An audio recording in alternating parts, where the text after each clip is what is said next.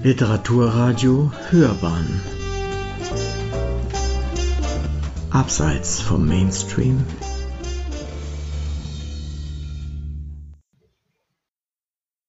Bei meinem Buch handelt es sich um eine Globalgeschichte des Mittelalters. Das ist eine Geschichte der gesamten Menschheit von 500 bis 1500 nach Christi Geburt. Traditionell spricht man vom Mittelalter, wenn man die Geschichte dieses Jahrtausends im westlichen und mittleren Europa im Bereich der lateinischen oder der römischen Kirche meint. Mit dem Buch wird also diese räumliche Beschränkung verlassen und die Geschichte des Globus in diesen tausend Jahren ins Auge gefasst. Von Globalgeschichte kann allerdings nur die Rede sein, wo ihr die Erfahrung der gegenwärtigen Globalisierung zugrunde gelegt wird. Globalisierung meint die Erfahrung, dass in unserer Gegenwart alle mit allen Menschen des Globus durch Medien der Kommunikation, durch Begegnungen der Reisenden und durch Handel verbunden sind oder sein können. Meinem Buch liegt also die Frage zugrunde, in welchem Maße, auf welche Weise und in welchen Räumen die Menschen dieser tausend Jahre miteinander verbunden waren. Die erste und grundlegende Einsicht meiner Studien ist die, dass es im Mittelalter zahlreiche Welten als besondere Kommunikationsgemeinschaften gab, die nicht oder kaum in Verbindung mit anderen gestanden haben. Das ist besonders deutlich im amerikanischen Doppelkontinent der Fall gewesen und in der Welt der pazifischen Inseln. In Afrika südlich des Regenwaldes sowie an den arktischen Küstenregionen Asiens und Europas. In diesen Weltzonen lebten die Menschen in lokalen oder kleinen regionalen Kreisen und unterhielten keine oder nur sehr seltene Kontakte mit anderen Siedlungsinseln. Die größte zusammenhängende Welt des Mittelalters war Europa, Afrika und Asien. Dabei ist Europa ganz, Afrika nur im Norden und Asien nur in der Mitte und im Süden gemeint. Ich spreche zur Bezeichnung dieser großen Welt von Euphrasien, also Europa, Afrika und Asien als Kunstwort, Euphrasien. Die Welt dieser drei Kontinente ist seit der römischen Antike immer wieder geografisch beschrieben und auf Tausenden von Karten dargestellt worden. Niemals hat es jedoch bis heute, was erstaunlich ist, eine Geschichte dieser drei Kontinente gegeben. Mein Buch ist die erste Geschichte dieser drei kontinentalen Welt überhaupt, und zwar für die Zeit von 500 bis 1500. Ich habe drei Untersuchungs- und Darstellungsansätze verfolgt. Ich habe die Reiche, die Religion und den Handel untersucht. Reiche bilden große Kommunikationsgemeinschaften. Sie überwinden Grenzen, sie schaffen aber auch neue Grenzen. Globalisierung ist, wie sich hier zeigt, auch eine Gewaltgeschichte. Im Mittelalter gab es eine viel dichtere Kette von Reichen als in der Antike. Der zweite Ansatz meines Buches äh, liegt bei den großen Religionen, also bei Christentum, Islam, Judentum, Brahmanen, Christentum, Buddhismus, Jainismus, Daoismus, Manichäismus, Zoroastrismus und Konfuzianismus. Allgemein verbreitet waren nur Christen und Muslime. Deshalb habe ich sie als Pioniere der Globalisierung bezeichnet. Der dritte Ansatz für die Globalisierung war im Mittelalter der Handel. Waren, die man einmal genossen oder gebraucht hatte, fanden selbst über weite Wege immer wieder ihren Weg von der Produktionsstätte zum Endverbraucher. Nachdem ich Ihnen eine solche Übersicht gegeben habe, möchte ich Ihnen die Zusammenfassung zu den Fernhandelswegen vorlesen, sodass Sie einen Eindruck von der Fülle und der Reichhaltigkeit des Materials gewinnen können. Der Fernhandel des mittelalterlichen Jahrtausends hat sich als herausragender Faktor für die Integration der trikontinentalen Welt erwiesen. Ohne immer in direkter Kontinuität zu stehen, schloss er bei Handelswegen der früheren Zeiten an, vervielfältigte diese aber auch und erweiterte den Radius der antiken Wirtschaftsbeziehungen durch die eigene Dynamik oder die Ausweitung der Siedlungsräume. Die wichtigsten transkontinentalen Verkehrswege waren im Altertum die Seidenstraßen. Im eigentlichen Sinne wird damit ein Geflecht von terrestrischen Routen durch Asien vom Gelben Meer im Osten bis zum Mittelmeerraum im Westen bezeichnet, das seit dem zweiten Jahrhundert vor unserer Zeit von den Chinesen kontrolliert wurde. Vorstöße reicher nomadischer Eroberer im vierten Jahrhundert unserer Zeit beendeten diese Dominanz, doch konnte immerhin das Händlervolk der Sogdier unter fremder Oberhoheit den Verkehr von Waren und Menschen über die Steppen und Wüstenwege bis Mitte des 8. Jahrhunderts aufrechterhalten. Insbesondere vom frühen 10. Jahrhundert an blockierten im Norden Chinas die sogenannten Fremdvölker den Zugang zu den Straßen nach Westen. Als China ins Reich der Mongolen integriert wurde, erlebten die Seidenstraßen ihren größten mittelalterlichen Aufschwung seit ungefähr 1230.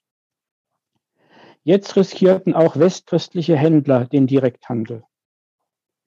Die Reichsbildung Timurs in Zentralasien und Persien und die Ablösung der mongolischen Yuan-Dynastie in China durch die Ming waren entscheidende Faktoren für das Ende der Präsenz lateinischer Kaufleute in China der letzte Beleg stammt von 1371. Auch die arabisch und persisch sprechenden Kaufleute verschwanden. Obwohl die Ming den Fernhandel einzuschränken suchten, blieben sie selbst an guten Kontakten zu den Oasen des Tarimbeckens interessiert, um über die Seidenstraßen vor allem kriegstaugliche Pferde aus dem Westen beziehen zu können. Parallel zu den Wegen über Land, durch Steppe und Wüste standen im Verkehr zwischen Europa bzw. Afrika und Ostasien auch die sogenannten nassen Seitenstraßen zur Verfügung. Sie gingen ebenfalls in die Antike zurück. Um Blockaden der Parther nach Innerasien zu umgehen, hatten Kaufleute der römischen Kaiserzeit die Route vom Roten über das Arabische Meer nach Indien gewählt, von wo ihre Güter über Südostasien weiter nach China verschifft wurden. Zusammen mit dem Indischen Ozean bildete das Mittelmeer seither den längsten Verkehrsweg. Die Transversale der Ökumene wurde im frühen Mittelalter aufgewertet, als das Kalifat von Arabien aus die Schlüsselposition zwischen beiden Meeren besetzte und sich die islamischen Herrschaften nach Westen wie Osten ausdehnten. Im Indischen Ozean entstand durch die Kontrolle der wichtigen Handelsstraßen geradezu eine indo-islamische Welt zwischen dem 7. und 11. Jahrhundert. Andererseits erlebte China unter den Dynastien der Tang von 614 an und der Song von 960 an seine mittelalterlichen Glanzzeiten. Namentlich wird den Song zugeschrieben, zu einem der größten Exporteure und Importeure der Welt geworden zu sein. Dabei wurde auch Nordostasien, insbesondere Korea, aber auch Japan, vorher teilweise Objekte politischer und kultureller Dominanz, in den chinesischen Handel einbezogen. Während traditionell Araber und Perser, weniger Hindus aus Indien, mit ihren Schiffen zwischen China und dem Westen verkehrten, legten erst die Song große eigene Flottenbauprogramme auf. Die chinesischen Handelsschiffe beschränkten sich meist auf Fahrten bis Südostasien, seltener bis Indien. Der Ming-Kaiser Yongle, regierend von 1402 bis 1425, veranlasste ausnahmsweise riesige Expeditionen, die bis Hormuz am Persischen Golf und zu den Häfen Ostafrikas liefen und tausende Tonnen Fracht von Luxusgütern nach China zurückbrachten. Der volkswirtschaftliche Gewinn der sieben Fahrten war allerdings gering. Die Kontrolle westlicher Mächte über das Mittelmeer, das die Römer Mare Nostrum nannten, wurde in der Zeit der Völkerwanderung in Frage gestellt. Obwohl das Imperium hier unterging und germanische Reiche an seine Stelle traten, blieben die maritimen Handelswege aber nach recht kurzfristigen Unterbrechungen offen. Das zeigt sich an der Verbreitung bestimmter Keramiksorten. Unter den Vandalen, die Anfang des 5. Jahrhunderts in Nordafrika ein unabhängiges Reich schufen, ging neben der Produktion auch der Vertrieb der Ware im mediterranen Maßstab weiter, wenn auch nicht ohne Einschränkungen. Durch die vom Kalifat ausgehenden Eroberungen wurde die nördliche Küste Afrikas muslimisch. Das war aber weniger von Bedeutung für die Seerouten als für die Landverbindung zwischen Maghreb und bis Ägypten, die auf die römischen Straßenbauer zurückging. Vor allem beim westlichen Mittelmeer konnte man trotz der Begründung des islamischen Al-Andalus in Spanien oder der zeitweiligen Besetzung der Inseln, insbesondere Sizilien, nicht von einer muslimischen Herrschaft sprechen. Byzanz hatte zwar schon im 7. Jahrhundert Ägypten mit dem hochwichtigen Hafen- und Getreideumschlagplatz Alexandria, ferner Palästina und Syrien an, den, an die Kalifen verloren. Es konnte aber bis ins 9., 11. Jahrhundert Stützpunkte in Sizilien und Unteritalien behaupten und entscheidend dazu beitragen, dass der traditionelle nordmediterrane Seeweg vom Tyrrhenischen und Ionischen Meer bis zur Ägäis viel befahren blieb.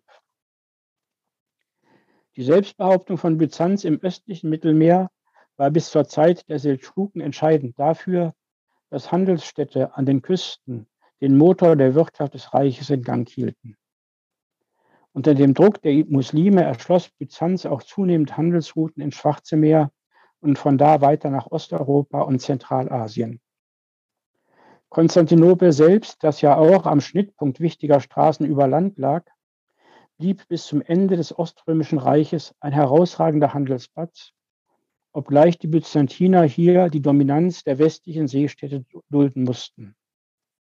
Unter den Osmanen nahm die strategische Bedeutung der Kapitale, die vorerst nur umgangssprachlich in Istanbul umbenannt wurde, eher noch zu. Im westlichen Mittelmeer zu beiden Seiten Italiens setzte der von Europa ausgehende Verkehr um die Mitte des 8. Jahrhunderts wieder ein. Entscheidend dafür war der Aufstieg des karolingischen Frankenreiches, das den wirtschaftlichen Austausch mit dem Kalifat im Südosten stimulierte. Die Wiederbelebung Marseilles an der gallischen Mittelmeerküste wurde im Osten mit dem Aufbau regelmäßiger Verbindungen durch die Adria als einer veritablen Neuerfindung ergänzt während Byzanz trotz Stützpunkten an der dalmatinischen Küste den Anschluss verlor. Die zentrale Rolle spielte Venedig, das keine antike Wurzeln hatte und deshalb als mittelalterliche Gründung gelten muss. Diese Stadt und die anderen italienischen Seerepubliken, nach Amalfi, vor allem Pisa und Genua, haben im Mittelmeer ihre Handels- und Herrschaftsinteressen hartnäckig und effektiv entfaltet und so für einen ständigen Verkehr zwischen West und Ost gesorgt. Die Bewegung setzte schon vor den Kreuzzügen ein, gewann aber durch diese eine zusätzliche Dynamik. Mit den Italienern trat im 13. Jahrhundert das Spanische Reich von Aragon mit beträchtlichen Erfolgen in Wettbewerb. Von großer Bedeutung für die globalhistorische Frage nach weit gespannten Kommunikationsnetzen war die Gründung von Kolonien an den Küsten des östlichen Mittelmeers sowie im Schwarzen Meer durch die Italiener, denn diese Stützpunkte wurden mit dem Ziel wirtschaftlicher Ausbeutung fremder Länder unterhalten. Seit dem späten 13. Jahrhundert wagte es Genua auch, seine Schiffe über die Säulen des Herkules, also Gibraltar, hinaus in den Atlantik zu schicken und einen Verkehr mit Brügge und Southampton aufzubauen. Vorzugsweise wurde dabei mit Gewürzen und Seidenstoffen gegen Wolle und Tuche gehandelt.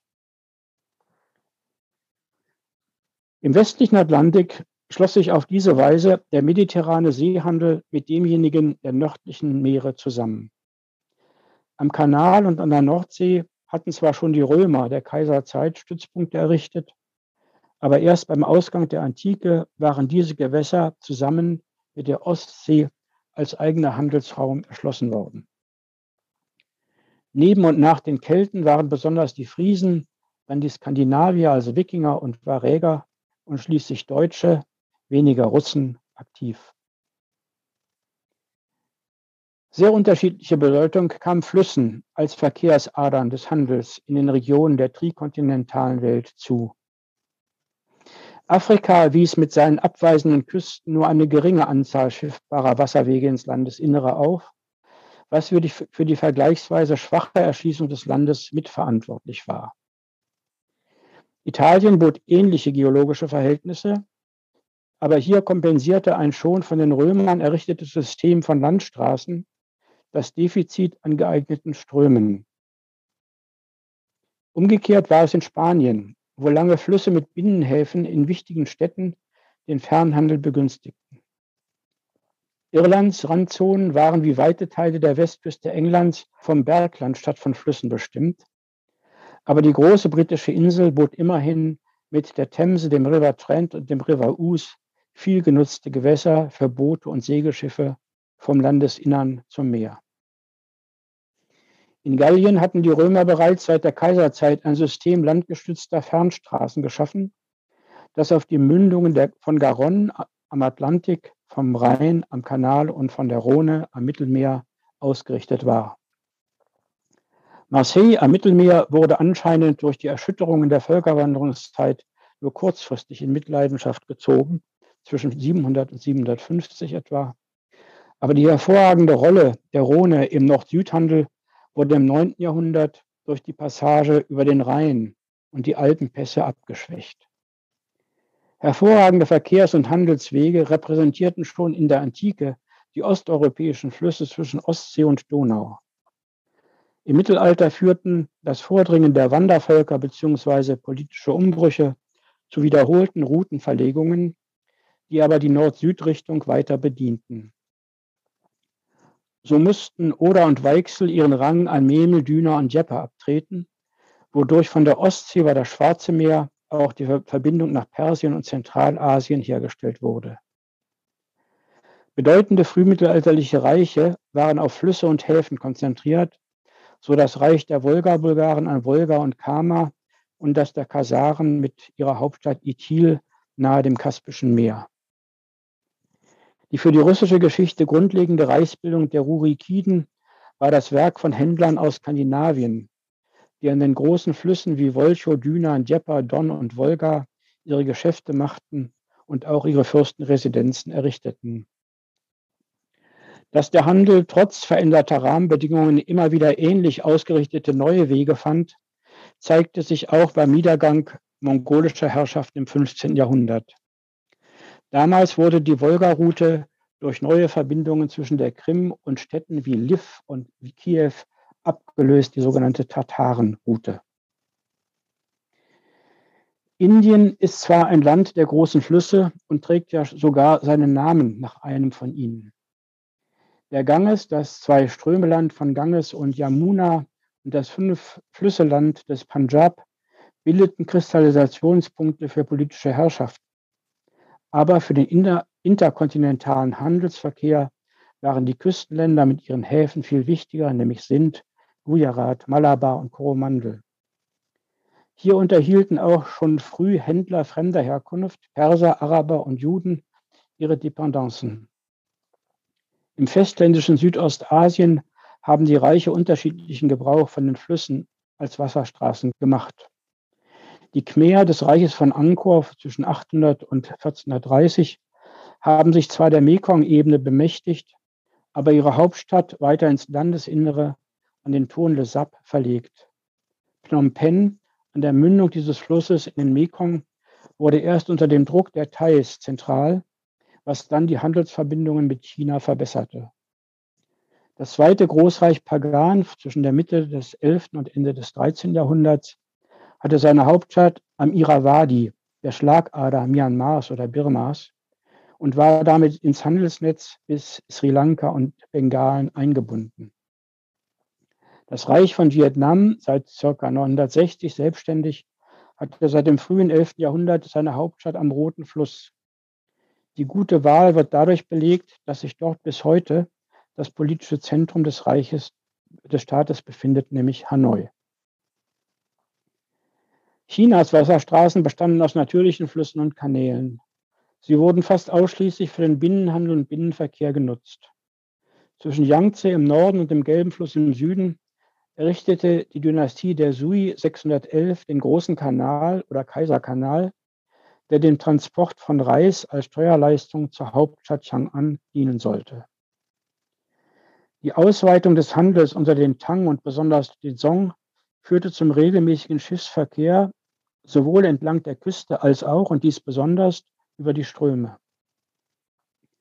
Als die Jurchen den Norden des Reiches eingenommen hatten, 1127, und der große Kanal verloren war, trat ein bescheideneres System von Flüssen an seine Stelle mit Ausrichtung auf den Yangtze. 1000 Kilometer entlang dieses Flusses bis zur Mündung ins Gelbe Meer sicherte die Reichsregierung militärisch ab. Im Delta des Stroms nahm mit dem Anwachsen der Bevölkerung auch die Verstädterung zu. Nach Überwindung des, der politischen Herrschaft, der politischen Teilung unter der Fremdherrschaft der Mongolen war es Kubilai 1260 bis 1294, der den großen Kanal wiederherstellte. Die Ming-Dynastie verdichtete die Märkte weit, weiter an den Binnenwasserstraßen. Die landgestützten Straßen konnten teilweise bei den Systemen antiker Kaiserreiche, der Römer oder der Chinesen anknüpfen, wurden aber im mittelalterlichen Jahrtausend enorm erweitert. Am wenigsten gilt dies wiederum für Afrika, wo an einem Straßennetz für Fuhrwerke und Wagen gar kein Bedarf bestand. Die muslimische Bekehrung der Sudan-Völker hat aber hier den Verkehr zwischen der Mittelmeerwelt und den Transsahara-Ländern intensiviert. Vielfach haben auch im Mittelalter Monarchien mit ihrem Willen zur Zentralisierung spinnenförmige Straßenanlagen um ihre Hauptstädte veranlasst.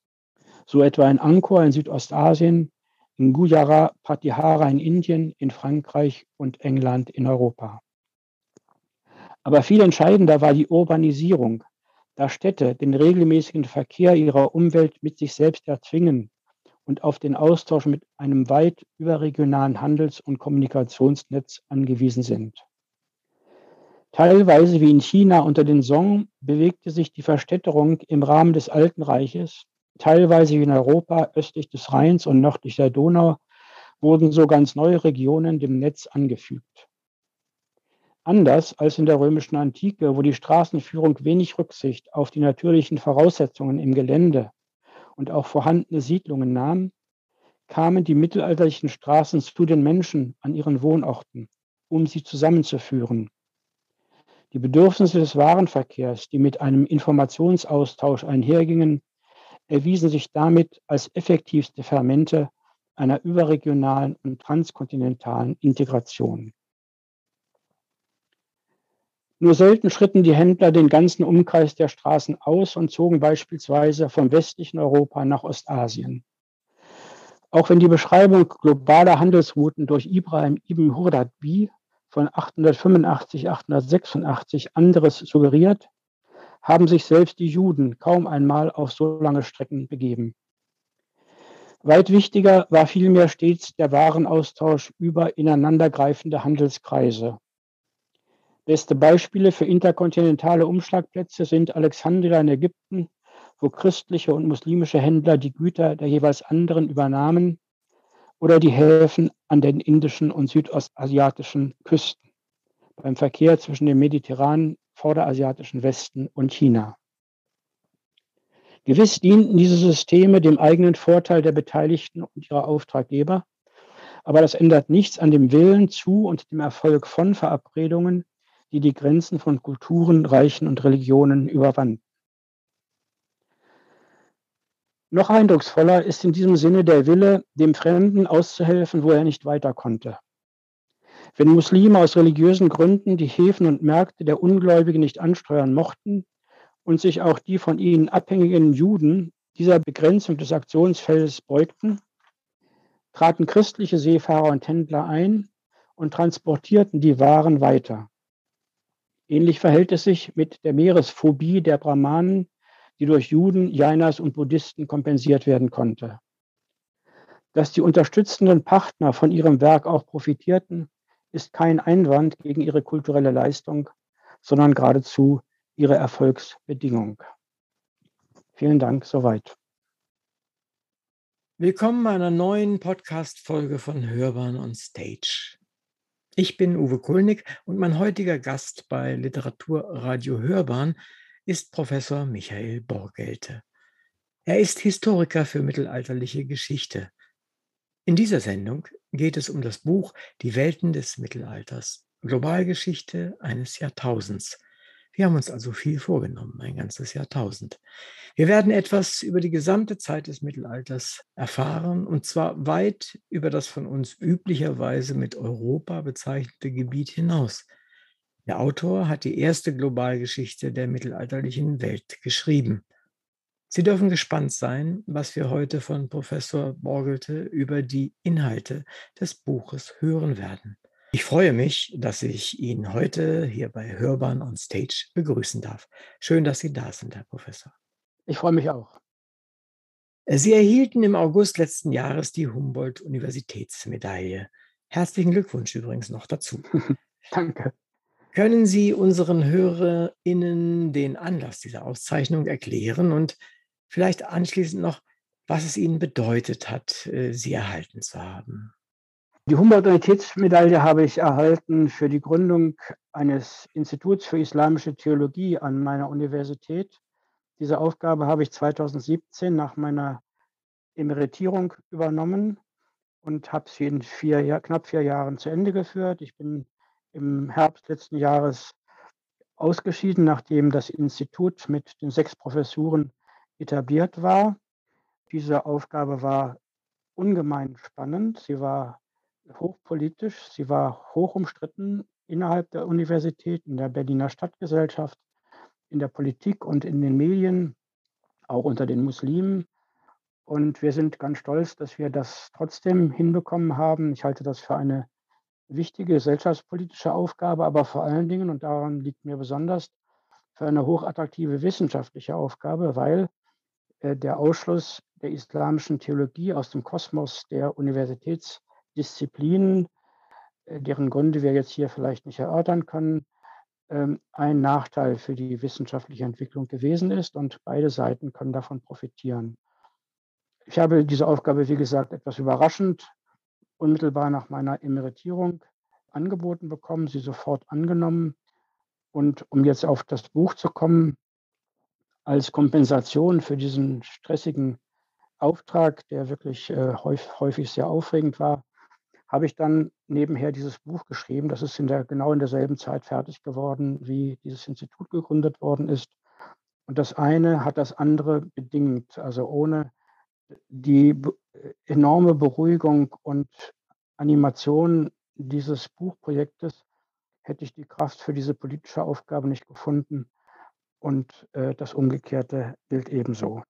Deshalb war es für mich eine große Freude, dass sozusagen der Abschluss dieser Gründungsaufgabe und der Abschluss des Buchmanuskriptes fast genau zusammenfiel.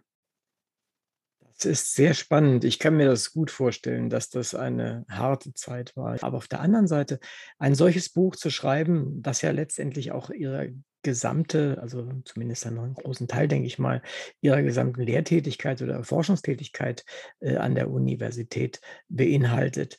Das ist sozusagen als Kompensation zu bezeichnen, das ist schon, schon äh, eine heftige, wie ich fast finde, Untertreibung, weil das ist ja eine Riesenleistung, das zu tun.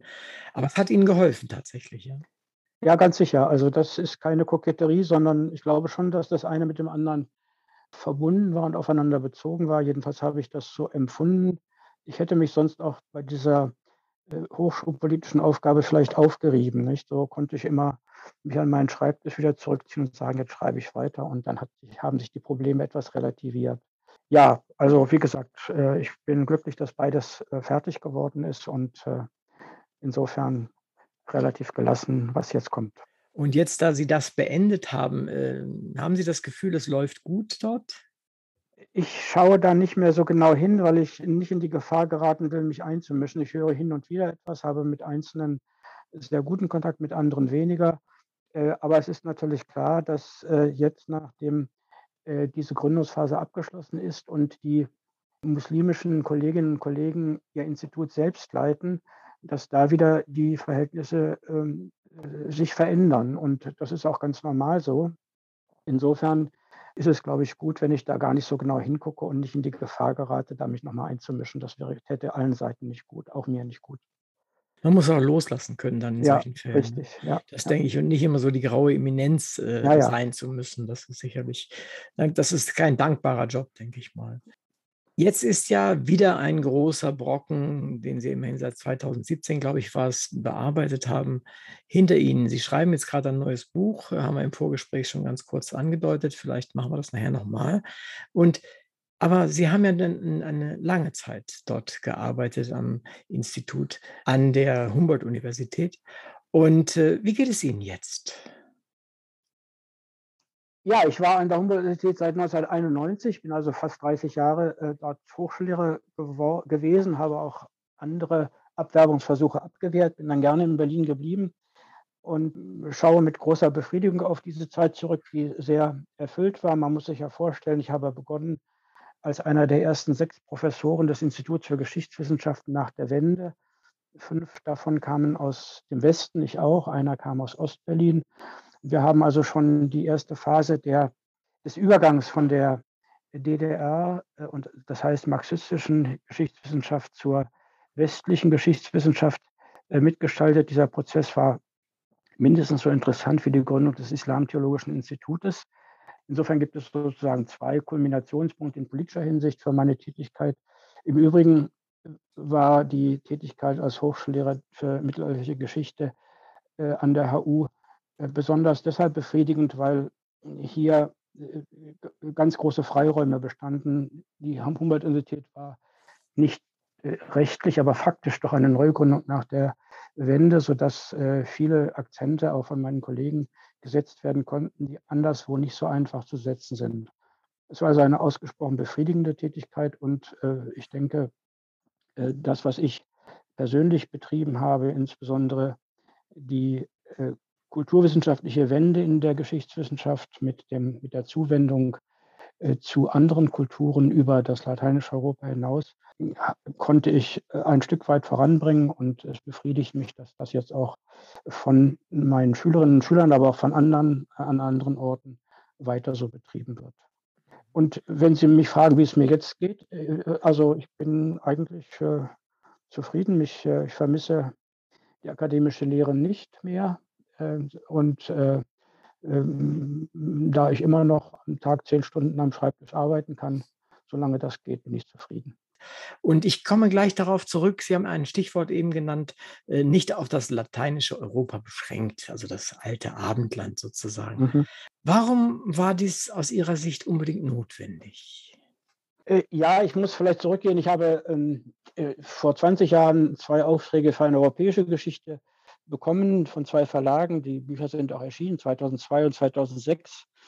Und damals war völlig unklar, wie man europäische Geschichte schreibt. Das war äh, bis dahin nicht üblich. Es gab Nationalgeschichten und es gab natürlich Landesgeschichten. Und es gab sogenannte Buchbindersynthesen. Das heißt also äh, einfach aneinandergestückte Landes- und, äh, und Nationalgeschichten, die man dann sozusagen verbunden hat. Und da sagt man, das ist eine europäische Geschichte. Aber eine Geschichte Europas sozusagen aus einem Guss gab es nicht. Und es gab auch keine Regeln, wie man das machen äh, konnte. Und ich habe äh, dann äh, mich auseinandergesetzt mit der herrschenden oder anhebenden äh, kulturellen Wende der Zuwendung der Geschichtswissenschaft äh, zu einem stärker kulturwissenschaftlichen Ansatz. Und dabei ist mir relativ schnell klar geworden, dass man vergleichend die europäische Geschichte erfassen kann. Äh, ich habe dann in diesem ersten Buch äh, zum Beispiel Island und die italienischen Stadtkommunen verglichen oder Skandinavien und Spanien und auf diese Weise sozusagen scheinbar völlig extrem verschiedene kulturelle Zonen Europas miteinander in Beziehung gesetzt. Daraus ist dann das zweite Buch entstanden, Christen, Juden, Musulmanen, in dem ich versucht habe, die Geschichte Europas aus dieser Trias der drei monotheistischen Religion zu erklären. Und das heißt dann eben auch, dass man der Tatsache Rechnung trägt, dass der Islam jahrhundertelang äh, Spanien weitestgehend äh, beherrscht hat und teilweise auch Italien, später auch dann natürlich äh, Südosteuropa und die Juden ohnehin in geografischer Verbreitung äh, oder Verstreuung über Europa verstreut waren insofern hat sozusagen aus der Notwendigkeit, europäische Geschichte zeitgemäß zu betreiben, nämlich unter Berücksichtigung verschiedener Migrationsströme und Kulturen, deren, deren Vertreter und Vertreterinnen wir in unserer täglichen Lebenswelt erfahren, ähm, hat sich daraus eben diese, dieser transkulturelle Ansatz, interkulturell vergleichende Ansatz ergeben. Das neue Buch, über das wir heute sprechen, ist ein wenig anders. Es ist äh, eigentlich nicht vergleichend angelegt, sondern es ist beziehungsgeschichtlich angelegt. Äh, deshalb nicht, weil für den Vergleich äh, der Kulturen dieser trikontinentalen Welt, Europa, Afrika und Asien, einfach noch nicht genug Studien vorliegen. Es, man kann das partiell machen, man kann städtische Kultur Chinas mit der in Westeuropa vergleichen. Man kann auch die Feudalgesellschaft in Japan mit der Feudalgesellschaft in Frankreich vergleichen. Das alles kann man tun. Aber das sind dann sozusagen partikulare Ansätze, keine umfassenden Ansätze, sodass ich mich dann entschlossen habe, entsprechend der Frage nach der Globalisierung in der Gegenwart, nach Beziehungskomplexen äh, in der Zeit des Mittelalters zu fragen. Ich komme nochmal zurück auf, auf diesen Ansatz, den Sie eben gerade geschildert haben. Auch hat sich denn Ihre Auffassung äh, international auch durchgesetzt? Weil Sie sprachen eben davon, dass Ihre äh, Schüler und innerhalb von Deutschland das sich wohl auch so jetzt betrachtet wird. Wie sieht es denn der Rest der Welt? Das ist eine schwierige Frage, dem könnte man auch nur sehr differenziert beantworten. Es gibt keine internationalen Rhythmen, die kongruent wären. Also es gibt äh, man könnte sagen, dass in den Vereinigten Staaten das Interesse an Globalgeschichte schon wieder abgeflaut ist, ohne dass es jeweils, jemals zu einer großen Synthese gereicht hätte. Äh, in anderen Ländern wie Ostmitteleuropa ist nach, der, nach, der, nach den revolutionären Ereignissen von 1989 ein starker Drang zur Nationalgeschichtsschreibung ähm, zu spüren, was man ja auch gut verstehen kann, weil in diesen Ländern unter marxistischen Prämissen Nationalgeschichtsschreibung nicht hinreichend hat betrieben werden können. Insofern glaube ich, kann man das nicht generalisieren. Was für die Bundesrepublik Deutschland man sagen kann, ist, dass man, glaube ich, schon sagen kann, dass der transkulturell integrierende und interkulturell vergleichende Ansatz sich schon etabliert hat, neben anderen. Äh, von einem Mainstream zu sprechen, wäre aber vermessen. Das ist, äh, ist auch schwer, wahrscheinlich ein, ein langwieriger Prozess, so etwas. Oder? Ja, ja, das ist sicher so. Und man muss auch sagen, dass äh, also vergleichende Arbeiten im engeren Sinne eine enorme Herausforderung darstellen. Also ich habe diese Erfahrung selbst gemacht, indem ich solche Arbeiten anzuregen versucht habe. Das ist nicht immer gelungen, weil es nicht einfach ist, mehr beispielsweise als zwei Länder und äh, ein Phänomen in zwei Kulturen zu vergleichen. Das ist einfach bedarf so viel Abstraktionshöhe, dass man das in der Regel nicht hinbekommt. Insofern muss man da Geduld haben. Ich stelle mir das auch insofern sehr schwierig vor. Sie müssen ja einfach äh, eine riesige Menge an, an Definitionen erstmal haben, damit Sie sehen, was Sie mit wem und wo und was vergleichen. Denn äh, darüber muss man sich ja erstmal einigen. Sonst äh, funktioniert das ja überhaupt nicht, denke ich. Ja, und äh, es gibt, geht nicht nur um die Phänomene, es geht auch um die Begriffe. Darauf ja, spielen Sie ja. wohl an. Also man muss sozusagen äh, wissen, worüber man spricht, wenn man vergleicht. Und das ist schon, äh, die Wissenschaftssprachen haben da ganz eigene, eigene Nomenklaturen entwickelt, die keineswegs kongruent sind. Und äh, da eine Einigkeit zu erzielen oder einen Konsens zu erzielen, ist außer, außerordentlich schwierig. Mhm. Also ich mhm. glaube, diese Aufgabe äh, der interkulturellen Forschung äh, wird noch Generationen in Anspruch nehmen. Äh, sie wird aber, glaube ich, unvermeidlich sein. Es gibt da keinen Weg zurück. Und es wird ja eher schwieriger werden, weil viele der Quellen, denke ich mal, jetzt zwar da sind, aber wir sehen Kriege, die das wieder vernichten. Aber die Digitalisierung hilft uns natürlich da auch, diese Speicher äh, weltweit zu verteilen. Also das ist ja auch sicherlich etwas. Vielleicht zwischendurch mal so eine Frage. Wie gehen Sie denn mit der Digitalisierung um? Ist das sehr, sehr hilfreich, auch für Ihre Studenten gewesen? Also äh, das ist natürlich eine Generationsfrage. Meine Studierenden äh, arbeiten natürlich viel routinierter mit, äh, mit diesen technischen ja. Hilfsmitteln als Angehörige meiner Generation oder ich selbst. Aber wir haben alle in der Zeit gerade der Pandemie in den letzten Jahren, beiden Jahren natürlich äh, erlebt, wie wichtig es ist, dass sehr, sehr viele Texte, auch wissenschaftliche Literatur, äh, mittlerweile online zur Verfügung stehen. Sonst wäre der wissenschaftliche die wissenschaftliche Arbeit in diesen zwei Jahren ja ganz zum Erliegen gekommen. Das muss man mhm. einfach sagen. Die Bibliotheken waren geschlossen, häufig nicht zugänglich oder eingeschränkt zugänglich, sodass äh, doch sehr, sehr viel schon übers Netz benutzt werden konnte. Darüber hinaus äh, arbeite ich nicht mit Datenbanken. Das habe ich also, diesen Anschluss habe ich nicht mehr geschafft. Aber äh, diese technischen äh, Möglichkeiten, über das Netz äh, Literatur und Quellen zu studieren, die nutze ich natürlich jeden Tag, dutzendfach. dutzendfach. Vor allen Dingen, man muss nicht mehr überall hinfahren in dieses ja, abgelegenste ja. Archiv und, und ja, so. Das ist schon toll. Also ich bin da auch ganz begeistert. Sie haben ja aus dem Kapitel gelesen, wo es um den Handel geht.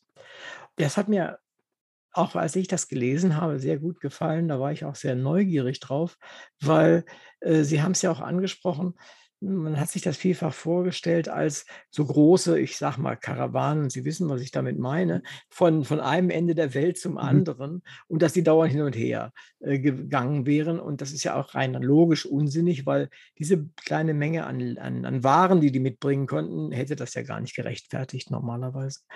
Äh, wie kommt es dann aber, dass in den, ja, in den Literaturen davon immer so die Rede ist? Sie haben ja auch selbst einen zitiert, äh, deren Quelle Sie nicht recht glauben. Naja, also äh, natürlich gab es äh, diesen Direkthandel. Also Marco Polo ist natürlich nach China gereist, äh, von Italien aus und äh, andere im 12., und 13. Jahrhundert haben das auch getan. Also es gibt natürlich Direkthandel zwischen West und Ost im, über die volle Entfernung. Aber wie Sie ja auch selbst gesagt haben, das gilt dann nur für Luxusgüter, die man leicht transportieren kann, äh, während äh, die äh, Massengüter natürlich auf diese Weise nicht transportiert werden konnten. Und es war auch unwirtschaftlich, diese, diese gesamte Reise zu absolvieren. Es war immer abzuwägen, lohnt sich der Reiseaufwand, ist die Gewinnmarge dann groß genug oder ist es besser, man teilt sich die Gewinnmarge mit Zwischenhändlern und ist dann schneller wieder zu Hause und kann andere Geschäfte unternehmen. Also mhm. der Direkthandel äh, ist die Ausnahme. Die Chinesen haben es, ich habe das äh, kurz vorhin angesprochen, haben das noch im 15. Jahrhundert mit diesen berühmten Expeditionen äh, im siebenfachen Ansatz versucht. Das ist aber bis heute eigentlich nicht richtig verstanden worden, weil man eigentlich nicht weiß, was das Ganze gesollt hat. Ähm, es war jedenfalls folgenlos. Also bis auf die Tatsache, dass die Chinesen da aus Ost Ostafrika offensichtlich riesige Mengen Luxusgüter abtransportiert haben gegen andere Güter, die sie äh, mitgebracht haben, hat das kulturell wenig Folgen gehabt. Und man weiß eigentlich bis heute nicht, welches, was den Kaiser äh, da bewogen hat, diese Reisen unternehmen zu lassen. Wahrscheinlich ging es nur um Prestige. Mhm. Anders kann man sich das nicht vorstellen. Also diese Direktreisen sind natürlich spannend, äh, weil sie auch die Konfrontation mit dem eigenen, mit dem Fremden besonders äh, intensiv machen.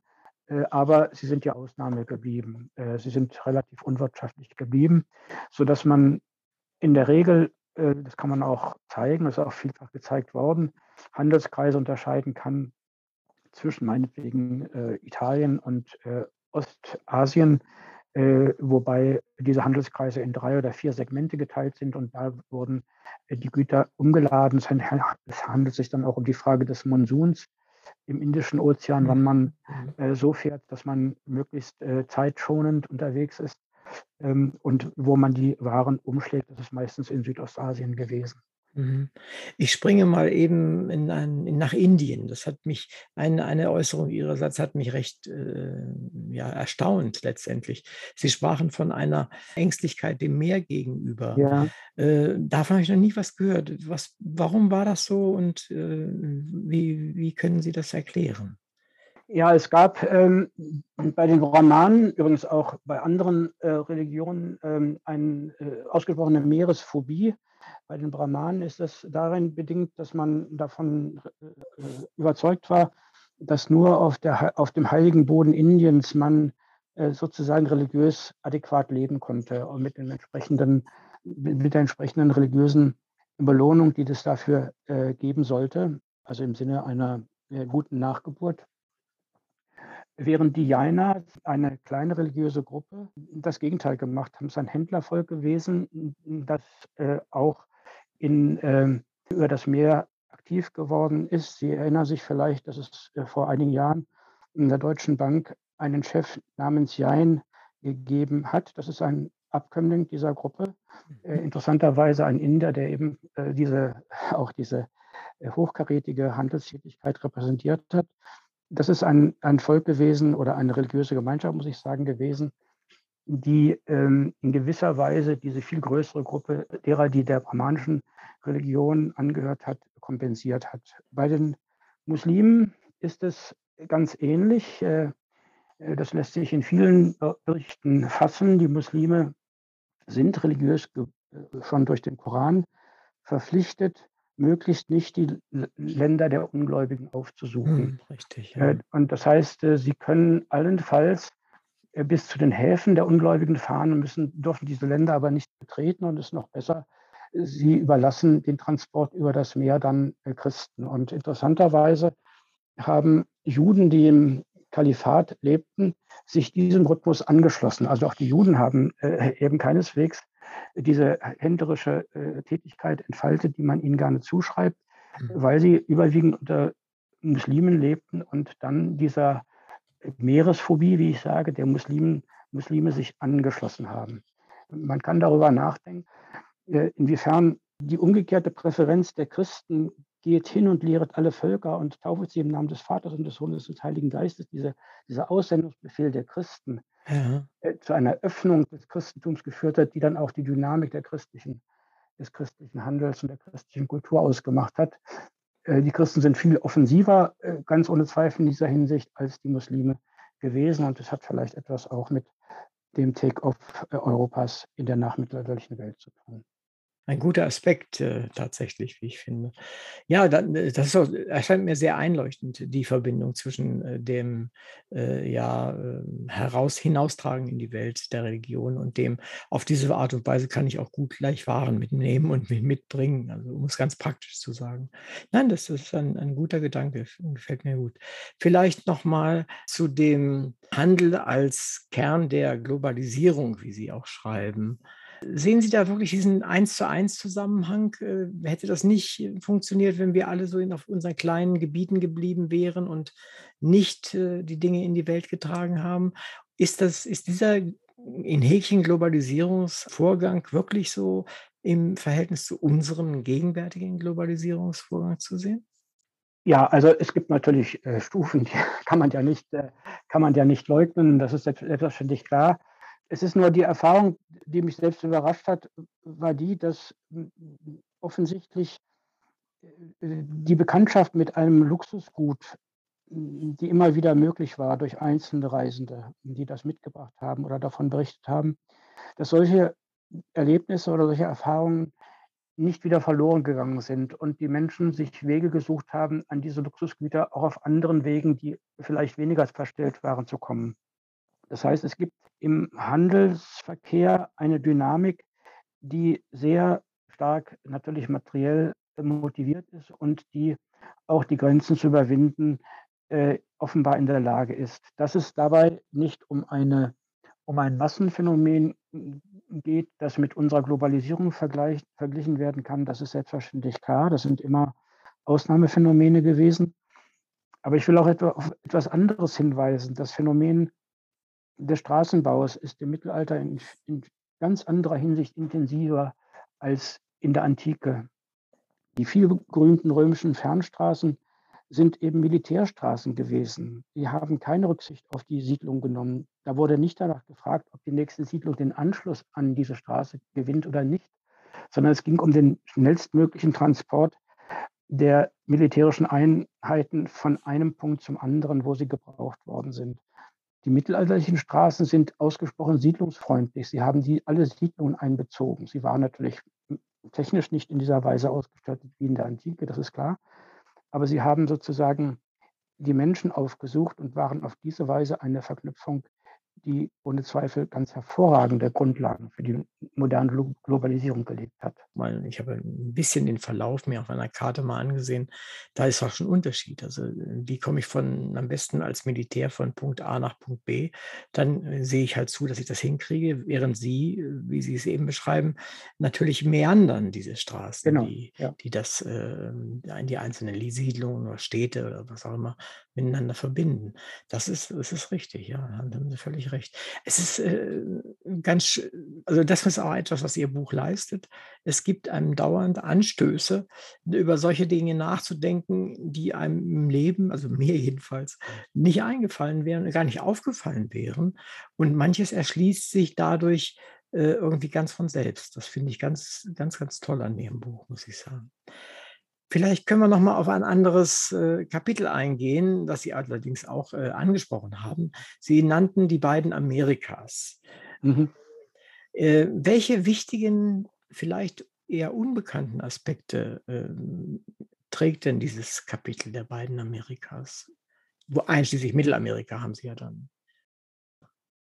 Ja, das gehört zu den faszinierendsten Kapiteln aus meiner Sicht, also weil es für mich völlig überraschend war was ich da gelernt habe. Äh, wenn wir über Amerika sprechen in der Vormoderne, denken wir an Inka, Mayas, äh, also an die Hochkulturen des ja, genau. Mittleren und südlichen Amerika. Wir denken aber eigentlich nicht an Nordamerika. Und äh, jedenfalls würde ich das behaupten, wenn es um die, die Zeit des Mittelalters geht. Äh, natürlich denken wir an die Kolonialzeit, aber das ist ja das Ende dieser Phase. Und ich habe nicht gewusst, bevor ich dieses Buch schrieb, dass es in Amerika eben äh, hunderte von Mounds gibt. Also das sind äh, äh, künstliche Berge, äh, pyramidenförmig angelegt, äh, sehr verbreitet. Es gibt berühmte Anlagen dieser Art, die von dem Aufwand äh, durchaus verglichen werden mit den Pyramiden die in Mittelamerika errichtet worden sind und die aus Stein gebaut worden sind. Und diese Mounds, ähm, deren Funktionen man nur vermuten kann, vermutlich sind es Opferstätten gewesen, also zu kultischen Zwecken errichtet äh, worden. Diese Mounds sind ähm, so angelegt, dass diese Siedlungskerne voneinander separiert waren. Also faszinierend ist, dass es in Nordamerika mehr als 1000 Sprachen gab die nicht miteinander verwandt waren. Wie soll man das erklären? Wie soll man das erklären? Benachbarte Siedlungen konnten sich offensichtlich nicht verständigen, weil die Sprachen völlig verschieden waren. Die Sprachwissenschaft äh, steht vor einem Rätsel. Sind es, handelt es sich um verschiedene Einwanderungsgruppen, die sich dort angesiedelt haben? Oder handelt es sich um einen sehr lang gestreckten Prozess der Desintegration? Ich, man weiß es nicht. Und äh, diese äh, diese, dieser Siedlungsbefund, die, diese Mounds und die, ähm, äh, die Hunderten von Sprachen, die da sich unterscheiden lassen, bilden ein Bild des vormodernen Amerika, das man nicht kennt. Interessant ist aus meiner Sicht, wenn ich mit amerikanischen Medievisten darüber zu sprechen versuche, dass sie dann eigentlich sprachlos sind Amerikanische Medievisten sind nämlich auf das europäische Mittelalter fixiert und nicht auf die eigene amerikanische Vergangenheit. Mhm. Das hat natürlich etwas mit dem Selbstverständnis äh, Nordamerikas zu tun und mit dem Selbstverständnis äh, der Kolonialgeschichte zu tun. Aber was ich also in meinem Buch als Europäer konnte, die amerikanische Mittelalterzeit einzubeziehen, würde, glaube ich, einem amerikanischen Kollegen weder einfallen noch bequem sein, weil es bedeutet, die Frage zu stellen, was ist eigentlich unsere eigene mittelalterliche Vergangenheit? Ja. Die haben wir doch gar nicht. Wir haben nur eine europäische Vergangenheit. Und wenn man jetzt weiß, wie stark Amerika im Umbruch ist von einer europäisch geprägten Kultur zu einer mittelamerikanischen äh, oder überhaupt interkulturell stärker äh, geprägten Kultur, dann müssen sich die amerikanischen Kollegen, glaube ich, mit dieser Frage befassen. Aber dann gibt es ein ganz neues Mittelalterbild in Amerika werde es nicht mehr erleben, was daraus wird, aber es muss kommen, glaube ich. Ja, das glaube ich sofort. Ich habe nämlich von neulich tatsächlich, vielleicht vor 14 Tagen, als erste Mal einen Bericht im Fernsehen gesehen, etwas länger, der sich genau damit beschäftigt, mit diesen Pyramiden, was Sie gesagt mhm. haben. Und da sprachen auch einige amerikanische äh, Wissenschaftler. Und da kam da genau das Fall raus, was, was Sie gerade eben auch ansprachen, nämlich, ja, wir sind da jetzt selber überrascht, wir gucken erst, was da läuft. Und aber Sie haben, Sie haben recht, ja. Es ist ja nicht auch nur eine Stelle gewesen, die dort gefunden wurde, sondern es ist über weite Landstriche verbreitet und es ist wirklich ein, auch denen in diesem Bericht war es ein Rätsel, wo die wohl herkamen, die Menschen, und wo sie dann auch hingingen. Das ja. Ist, ja, ist ja beides sehr seltsam. Und ich habe Mittelalter eigentlich äh, immer gedacht, ja gut, ich meine, wir reden über unser Mittelalter, die sogenannte dunkle Zeit, ja, in, in Europa. Und äh, ja, denn der, der Rest hat diese, da ist ja nichts so ungefähr. Und das haben sie aufgebrochen. Das finde ich gut, dass das eben nicht so ist, sondern dass das, dass äh, hinter Berge auch noch Menschen wohnen, auch zu der Zeit. Mhm. Das finde ich also ganz spannend. Und äh, gerade die, das Nordamerika, das ist, glaube ich, das südliche Nordamerika ist das, ne? nicht das nördliche Ja. Nordamerika. Da findet sich sicherlich vieles. Äh, und haben Sie eine Idee? Sie haben sich ja da ein bisschen mehr mit beschäftigt, deutlich als ich. Äh, warum findet man da so wenig? Warum sind diese Pyramiden verschüttet, äh, als ob man sie wirklich zugeschüttet hätte? Wie kommt das? N na ja, also ich habe äh, ich ich habe sie nie gesehen. Ich war zwar manchmal in Amerika, aber ich habe diese diese Mounds nie äh, nie gesehen. Sie existieren ja. Sie sind nicht verschüttet. Sie existieren, sie sind unwesentlich abgetragen. Sie sind man kann man hat sie auch fotografiert. Sie sind, äh, durchaus bekannt. Sie sind auch kartografiert. Nur, äh, da es kein nicht die geringsten schriftlichen Zeugnisse gibt, äh, kann man sich Mhm. sozusagen vieles zusammenreimen oder auch nicht. Also, man kann nur ähm, äh, die das Zueinander von Siedlungsresten, das heißt also ähm, Grabstätten einerseits und, äh, andererseits diesen Mounds, äh, feststellen und sich dann überlegen, wie gehört die Siedlung zu diesem Berg, äh, zusammen oder gehören sie nicht zusammen? Man kann natürlich die Straßen zum Teil rekonstruieren, zum Teil wenigstens, äh, kann man sie rekonstruieren, sodass man, ähm, auch, äh, sogenannte Prozessionsstraßen kennt, die offensichtlich, ähm, äh, schnurgerade angelegt sind und nur auf diesen Mount zulaufen und aber keine Verkehrsbedeutung Bedeutung sonst haben, also nicht, für Über Überlandverkehr geeignet sind. Also, archäologisch lässt sich einiges erheben, aber, ähm, sie haben nicht das nicht die geringste Möglichkeit, diese Funde mit irgendwelchen, äh, schriftlichen Zeugnissen, äh, Mhm. in Verbindung zu bringen. Sie haben also können relative Chronologie erstellen bei den archäologischen Funden, wenn Sie irgendeinen Anhaltspunkt haben, meinetwegen durch Baum äh, dann kann man das, äh, äh, einigermaßen datieren. Aber damit haben Sie ja noch keine Erklärung. Insofern, ähm, weiß ich nicht, ob man da sehr viel weiterkommt. Aber grade was die Materialwissenschaft betrifft, äh, kann man ja noch vieles erkennen. Man wenn man heute weiß, dass Pergamenthandschriften, äh, darauf untersucht werden können, wo die Kuh diese dieses Pergament, ähm, abgeliefert hat, gegrast hat, ja. Ja, Das kann ja. man ja heute feststellen. Äh, das war vor 30 Jahren noch undenkbar. Ja. Dann kann man sich vorstellen, dass, äh, man auch künftig mehr rausbekommen kann. Oder ein anderes Beispiel, äh, in der pazifischen Welt, äh, die genauso faszinierend ist, finde ich, kann man heute feststellen, wo die Basaltblöcke für eine Kultanlage auf der Insel A, die 2.000 Kilometer von der Insel B entfernt ist, äh, angeliefert worden ist. Das kann man heute feststellen durch die Basaltuntersuchung. Ja. Insofern kann man sich denken, dass es da noch neue Erkenntnismöglichkeiten gibt. Aber ob es zu einer These über, äh, die kulturelle Konfiguration im Einzelnen reicht, äh, das muss man mindestens abwarten. Das wäre jetzt mein nächstes Thema gewesen. Die Welten des Pazifiks, äh, ist ja auch eine Überschrift bei in Ihrem Buch. Ist dort nicht die Informationsbeschaffung, Sie haben es eben etwas angedeutet, nicht wirklich sehr schwierig? Ich meine, äh, diese Dinge, die Sie eben sagten, Materialkunde und so weiter, die Hilfswissenschaften, die einem da unterstützen können, das ist eine Sache. Aber insgesamt, äh, da ist sind wahrscheinlich kaum Urkunden, zumindest vermute ich das mal. Wie wie gehen Sie da oder wie gingen Sie vor, um dort wirklich Informationen zusammenzubekommen? Na ja, also wie ich gesagt habe, einmal, äh, gibt es die Untersuchung der archäologischen Hinterlassenschaft. Diese pazifischen Inseln haben ja erstaunlich viele kultische Großbauten hervorgebracht, Mhm. mit Basalt äh, Blöcken errichtet, also nicht überall, aber doch an vielen Orten.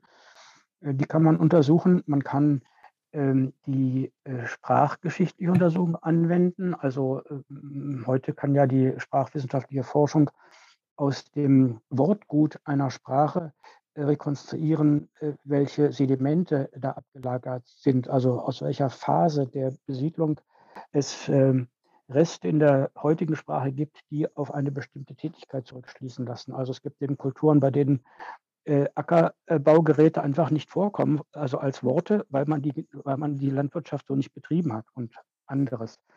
Und dann gibt es natürlich, ähm, die sprachgeschichtliche Untersuchung selbst, also die Abhängigkeit der Sprachen voneinander. Da gibt es, das kann ich selbst nur referieren oder könnte ich nur so allgemein referieren, ohne es nachprüfen zu können. Man kann eben die sprachgeschichtliche Entwicklung in bestimmter Weise gesetzmäßig erfassen und damit Abhängigkeiten rekonstruieren.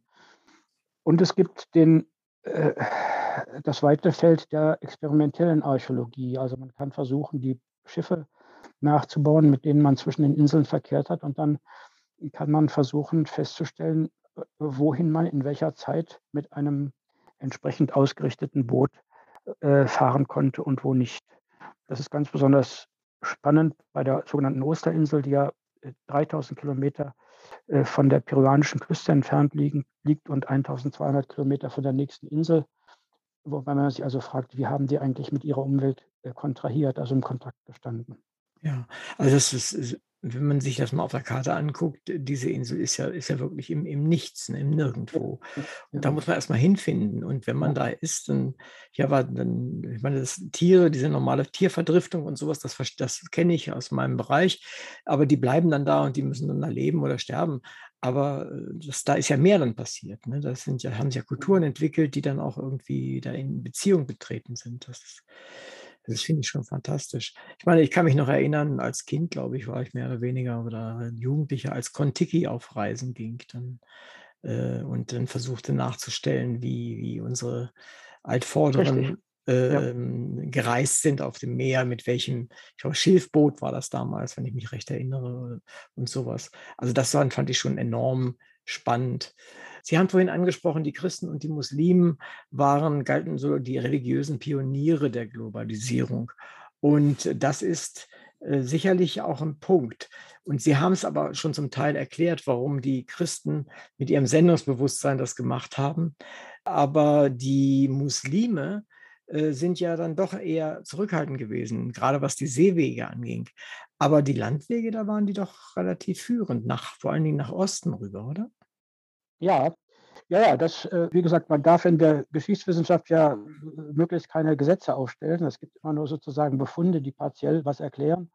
Insofern darf man das äh, eine mit dem anderen vielleicht nicht ausspielen. Aber in der Tat, es lässt sich einfach nur beobachten, dass ähm, wenn man diese drei Kontinente, die im Mittelpunkt meines Buches stehen, also Europa, Afrika und Asien, in den Blick nimmt, dann gibt es Religionen, die einen sehr kleinen Radius hat. Daoismus in China oder auch diese äh, eher Weltanschauung des Konfuzianismus ist also über den, über den ostasiatischen Bereich nicht hinausgedrungen. Der Buddhismus ist äh, über Persien nicht nach Westen vorgedrungen. Und es gibt äh, Religionen wie den Brahmanismus, der äh, praktisch auf Indien beschränkt geblieben ist. Mhm.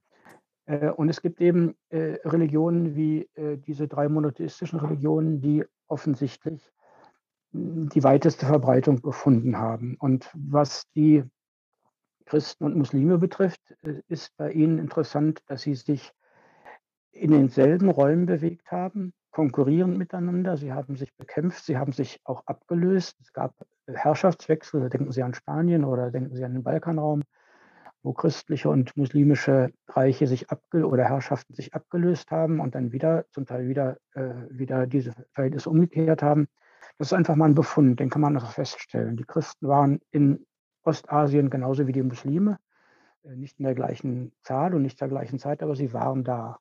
Nur insofern kann man sagen, also wenn, wenn Religionen, die mit Kulturen einhergingen, am weitesten verbreitet waren, dann sind es eben Christen und Muslime gewesen, wobei dazu gesagt werden muss, beide Religionen waren natürlich nicht homogen. Es waren Religionen, die ausgesprochen parzelliert waren, verschiedene Kirchen einerseits und andererseits verschiedene kirchenartigen Einheiten, die man nicht unifizieren darf. Insofern waren das natürlich keine homogenen Bewegungen, aber sie waren äh, erkennbar an bestimmten Eigenheiten äh, wie Ritualen, die ihnen gemeinsam waren oder der Bezug auf den jeweiligen Religionsstifter.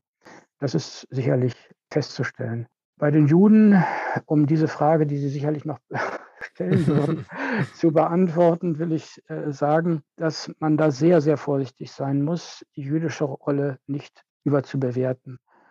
Äh, man muss sich nochmal klar machen, allein in Europa lebten zwischen 1200 und 1400 man kann das sehr schlecht schätzen, aber man schätzt so 20 bis 50 Millionen Menschen überhaupt. Juden gab es in der ganzen Welt im 12. Jahrhundert 1,2 Millionen. In der ganzen Welt. Wenn Europa ist der kleinste Kontinent, also um das äh, nochmal hochzurechnen, haben wir vielleicht im 13. Jahrhundert 100 Millionen Menschen auf der Welt und äh, Juden haben wir 1,2 Millionen. Und diese Juden sind so ver verstreut, dass sie erstaunlicherweise miteinander in Verbindung gewesen sind, aber natürlich konnten sie aufgrund ihrer äh, zahlenmäßigen Schwäche nicht annähernd einen gleichen Effekt erzielen wie Christen und Muslime. Das muss man sich, glaube ich, klar machen. Und ich äh, würde auch gerne noch hinzufügen, dass es auch gar nicht klug wäre, die jüdische, Welle zu, die jüdische Rolle zu überschätzen, weil ja daraus dann gerne antisemitische Vorurteile deduziert werden. Nicht? Das muss man also auch dazu sagen. Ja, klar, ja. Also man muss sozusagen hier äh, historisch behutsam argumentieren und auch die Relationen im Blick behalten. Mhm, Phänomenal ist die und völlig unerklärlich eigentlich ist die enorme Verbreitung, die ja nicht dazu geführt hat, dass die Juden in ihrer Zerstreuung sich verloren haben, sondern dass sie in, miteinander in Kontakt geblieben sind. Das ist das erstaunliche Phänomen. Aber dass sie deshalb eine überragende Rolle gespielt hätten, bezogen, wie gesagt, auf Gesamtheit dieser drei Kontinente, da würde ich doch sehr vorsichtig sein. Vielleicht kann ich noch mal ein Wort aufgreifen, das Sie in, äh, in Ihrer Lesung mitgebracht äh, haben, nämlich Hinweis darauf, dass China Pferde aus dem Westen äh, impor importiert hat. Davon habe ich noch nichts gehört. Was hat es damit auf sich, mit den Pferden aus dem Westen nach China? die berühmten Pferde aus dem Fergana-Tal, ja, in Usbekistan, sind äh, äh, im Mittelalter hochberühmt gewesen, auch andere Pferde aus dem Westen und wurden über weite Wege transportiert. Äh, offensichtlich deshalb, weil diese Pferde sehr viel äh, größer waren als die ostasiatischen Pferde, die eher ponyartig äh, groß gewesen sind und offenbar wegen ihrer Schönheit und Schnelligkeit geschätzt worden sind. Mehr kann ich dazu eigentlich nicht sagen. Ich bin da kein mhm. Hippologe mhm. sozusagen, äh, aber äh, der größte Gegenwert für die chinesische Seide äh, oder für Jade, die man von China aus exportiert hat, waren immer wieder die Pferde. Die Chinesen brauchten die Pferde, um die nomadischen Völker, die selbst ja beritten waren und von Norden her immer wieder ähm, das chinesische Reich angegriffen haben, um denen widerstehen zu können. Das heißt also, für ihre militärische Verteidigung war die Kavallerie, Pferde, Kavallerie, waren die Pferde sozusagen äh, unverzichtbar und deshalb äh, legten die Chinesen auch so großen Wert darauf, über das Tarimbecken äh, bis ähm, ja, in die Gegend, die man heute Usbekistan nennt, vorzudringen und von dort die Pferde zu importieren. Das ist spannend. Äh, wir haben da, da relativ, die Chinesen haben ja eine sehr gute äh, Buchführung gehabt. Wir haben relativ gute Aufzeichnungen äh, wie viele äh, Ballen Seide für welche Pferde aufgewendet worden sind und, auf, äh, und auch wie viel man zu zahlen bereit war. Und da war offenbar kein Preis zu hoch, wenn man gute Pferde bekommen konnte. Es waren ja im Wesentlichen Kompensationsgeschäfte. Man konnte ja die Währungen, wenn es sie denn überhaupt gab, nicht austauschen. Naja, es gibt die äh, Gewichtsgeldwirtschaft, äh, die im Osten, äh, also in der arabischen Welt praktiziert worden ist. Dann wurden einfach äh, die, wenn es sich um Edelmetall handelte, wurde einfach das Edelmetall gewogen. In China gab es die berühmten Geldschnüre. Also da waren äh, hunderte von äh, meistens Kupfermünzen, ähm, die perforiert waren, äh, in der Mitte äh, auf Schnüren aufgezogen und wurden dann in Schnüren verkauft. Das ist sehr gut überliefert und da könnten sich ja Synologen viel mehr noch zu sagen, mhm. weil diese Überlieferung, ähm, die ja eng, aufs engste mit dem Steuersystem in China zusammenhängt, wirklich ausgesprochen fundiert überliefert ist. Mhm. Die, die berühmten, um das vielleicht näherliegende, die näherliegende Überlieferung der arabischen Münzen anzusprechen, diese arabischen Münzen sind ja bekanntlich äh, im, hohen Mittelalter vor allen Dingen bis nach Skandinavien vorgedrungen. Man hat in Skandinavien über 150.000 arabische Münzen aus bis zum 13. Jahrhundert gefunden, äh, die ja, äh, wenn man sie findet, eben bedeuten, dass man sie nicht gebraucht hat. Also man muss es dann nochmal hochrechnen.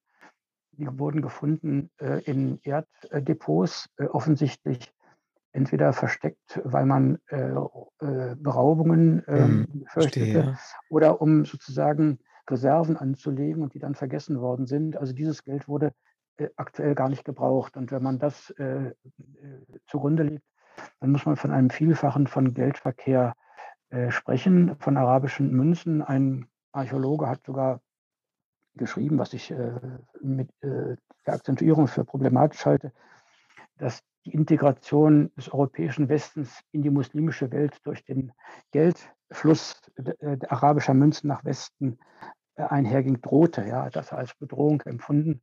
Das ist eine Wertung, die man als Historiker, glaube ich, nicht treffen sollte, aber es bezeichnet eben die Intensität des Austausches von äh, Westen her. Und äh, die Silberströme äh, aus, äh, äh, insbesondere aus Persien äh, und aus Zentralasien, haben bis zum 13. Jahrhundert in Europa ganz wesentlich auch zur, zum Antrieb der westlichen Denar-Ausprägungen geführt. Man kann heute feststellen, dass das Silber westlicher Münzen zum Teil aus arabischen Funden stammt, mhm. umgeschmolzen worden ist und daher stammt.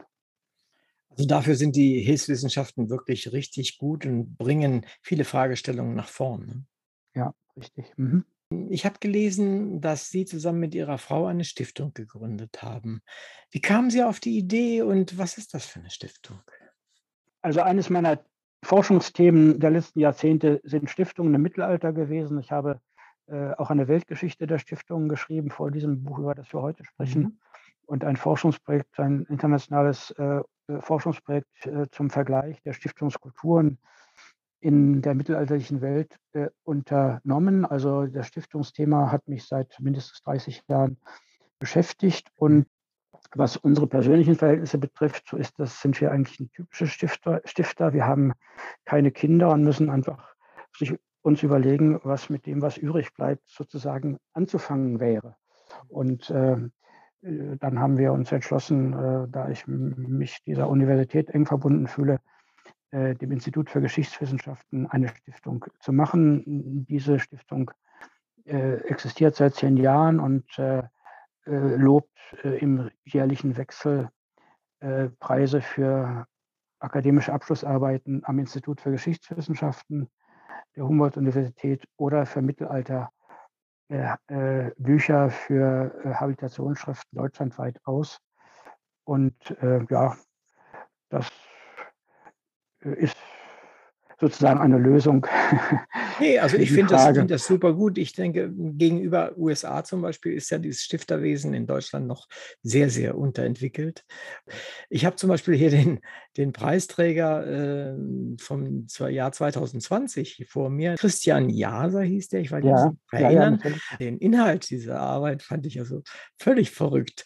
Ich äh, lese mal eben vor. Palio oder, und Scharlach, städtische Sportkulturen des 15. und frühen 16. Jahrhunderts am Beispiel italienischer und oberdeutscher Pferderennen.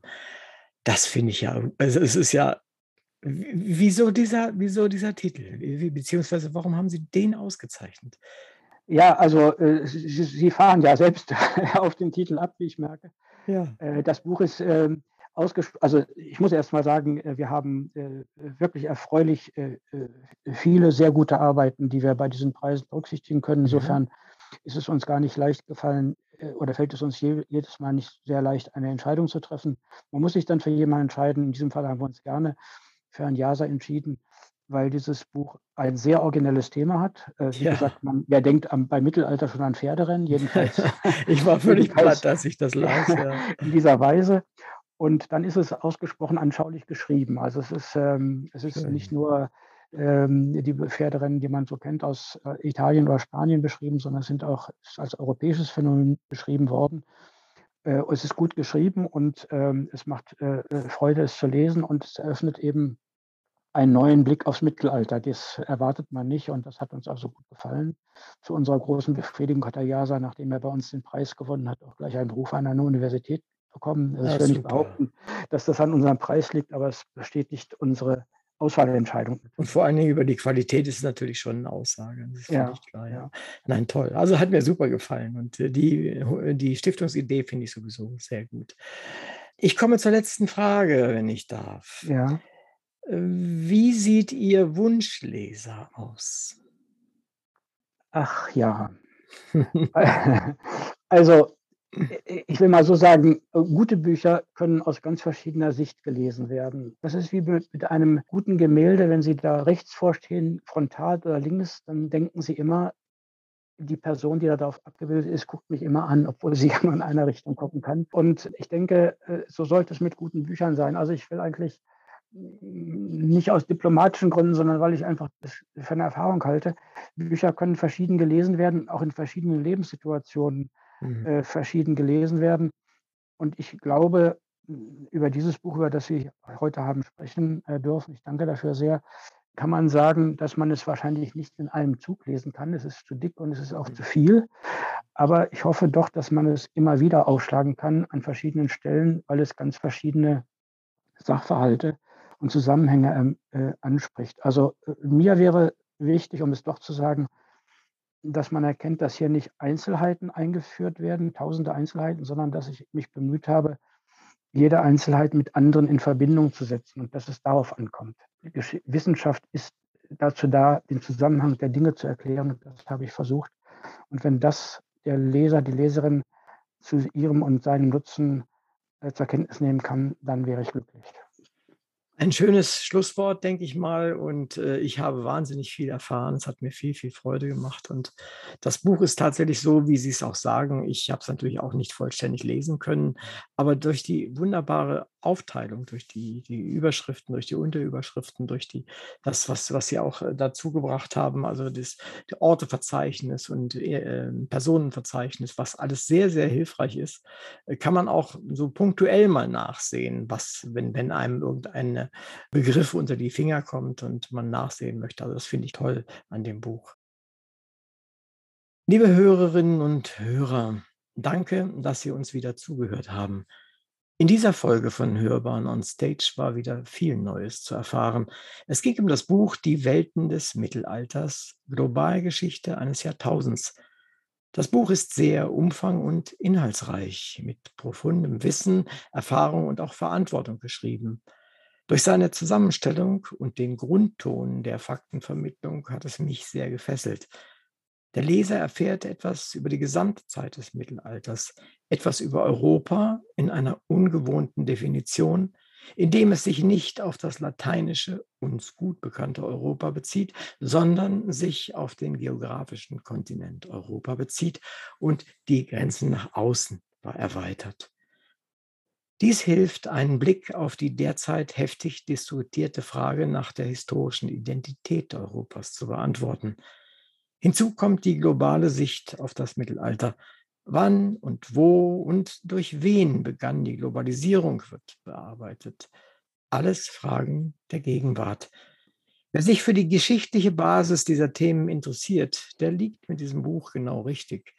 Ich bin Uwe Kulnig und mein Gast in dieser Sendung des Literaturradios Hörbahn war der Historiker für mittelalterliche Geschichte, Professor Michael Burgolte. Vielen Dank, Herr Burgolte, dass Sie uns Ihr Buch vorgestellt haben, über sich sprachen und ich dieses Gespräch mit Ihnen führen durfte. Auch im Namen unserer Zuhörer herzlichen Dank. Danke auch. Ich möchte mich nur sehr herzlich bedanken für dieses schöne Gespräch, das äh, ich sehr genossen habe und äh, ich danke sehr.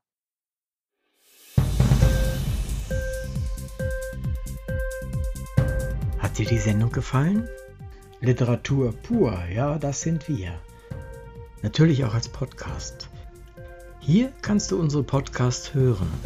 Anchor, Spotify, Apple Podcast, iTunes, Google Podcasts, radio.de und viele andere mehr.